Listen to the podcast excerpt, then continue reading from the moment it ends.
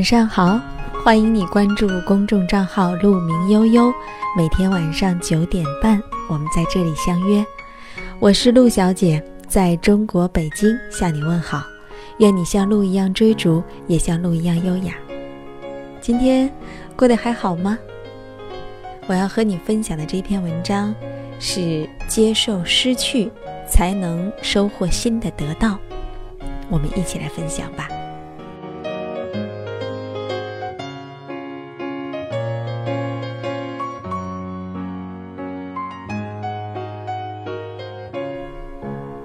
因为家里有几个买书狂，我们硕大的书柜很快就不够用了。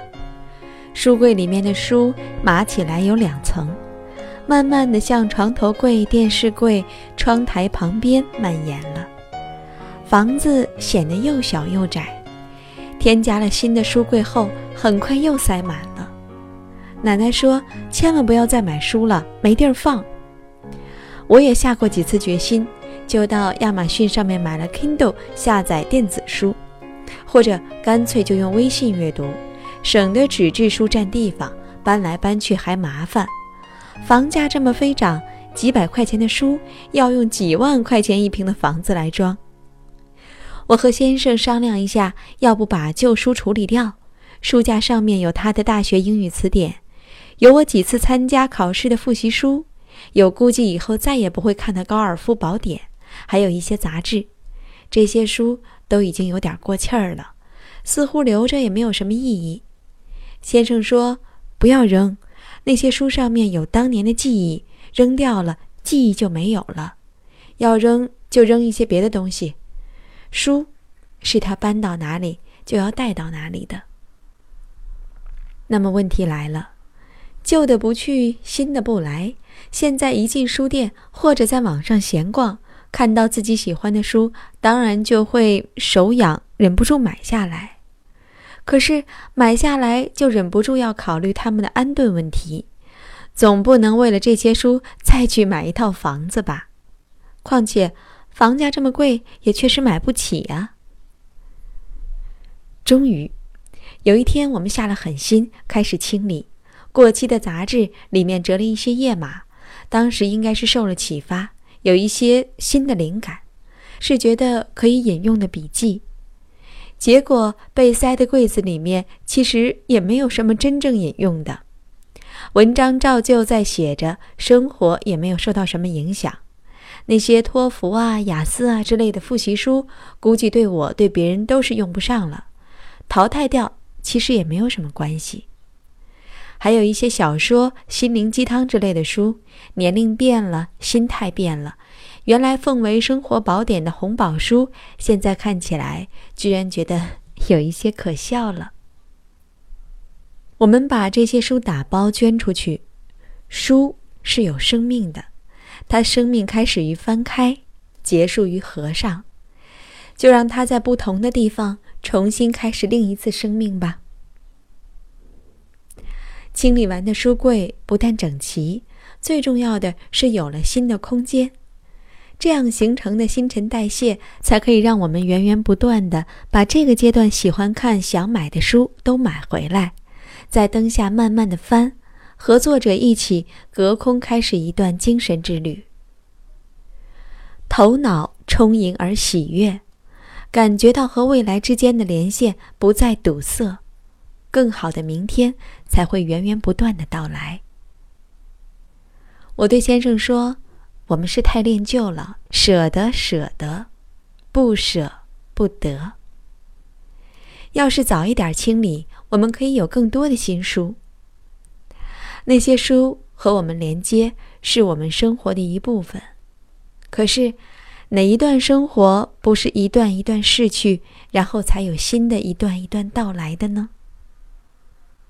那份有些割舍不下的感情，那个已经远去的背影，那些已经明明白白、决绝的话，已经清清楚楚翻了脸、摊了的牌，明知无可挽回，却又总不死心的幻想，就像在书架上的旧书，不找时间清理出去，新的情感总是没有办法进来。不通则痛，感情也是这样。那些类似鸡肋的职业，像苍蝇贴在玻璃板上，前途一片光明，出路却一点也没有。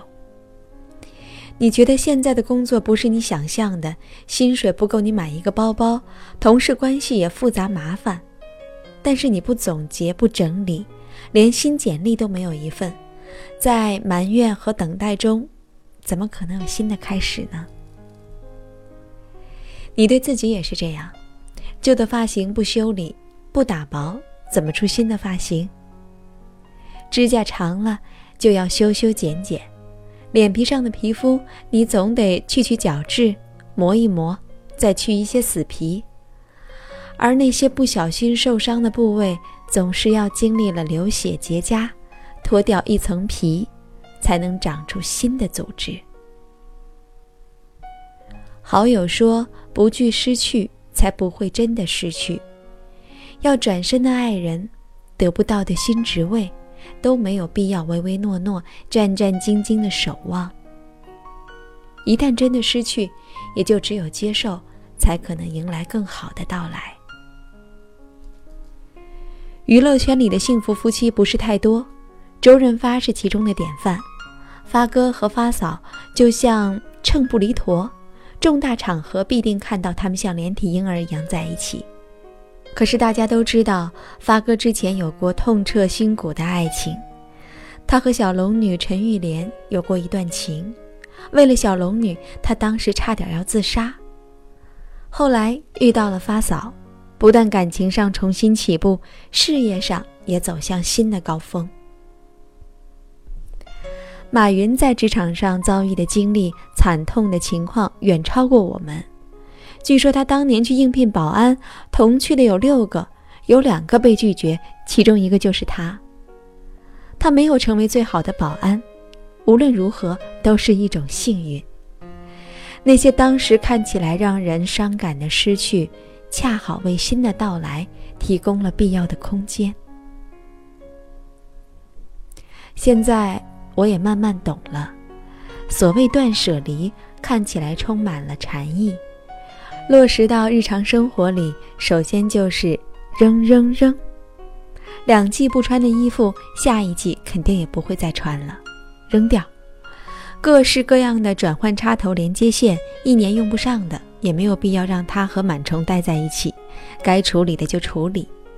手机上的空间是有限的，朋友圈的图片、语音、视频，除掉那些要收藏的，隔一段时间就用手机管家清理一下。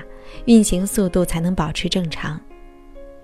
邮箱里面的广告、银行账单、无关痛痒的提醒、时过境迁的暧昧，果断删除掉，并且让它无法恢复。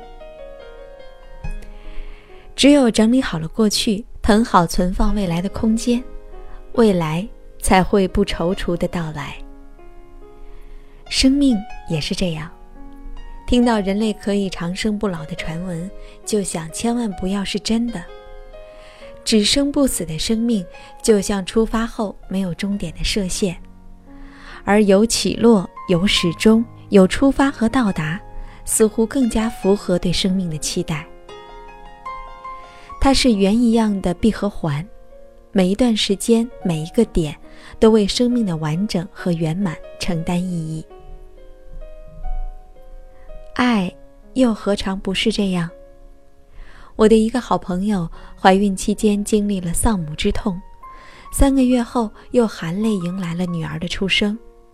他先生说：“我以为你已经是十二分孝顺的女儿了，但女儿出生后才知道，二十四孝老妈是这样的。上有老，下有小的我们，对长辈的敬爱远不及对下一代的关怀。”但有了这一代又一代的接力，爱才能够不断的延续下去。我们失去了一个又一个的爱人，但又迎来了一次又一次爱的机会。所谓心房，是每一个人的心也像房子，空间总是有限，我们容纳不了那么多的人，不能同时干很多的工作，无法踏进同一条河流。感情、事业、家庭都无法并联，但可以按顺序、有规则的把它们放在不同的位置上。身处这个阶段，过去和未来都有，能腾空的地方不少，可以新加入的东西也有很多。这是多么值得庆幸的事儿啊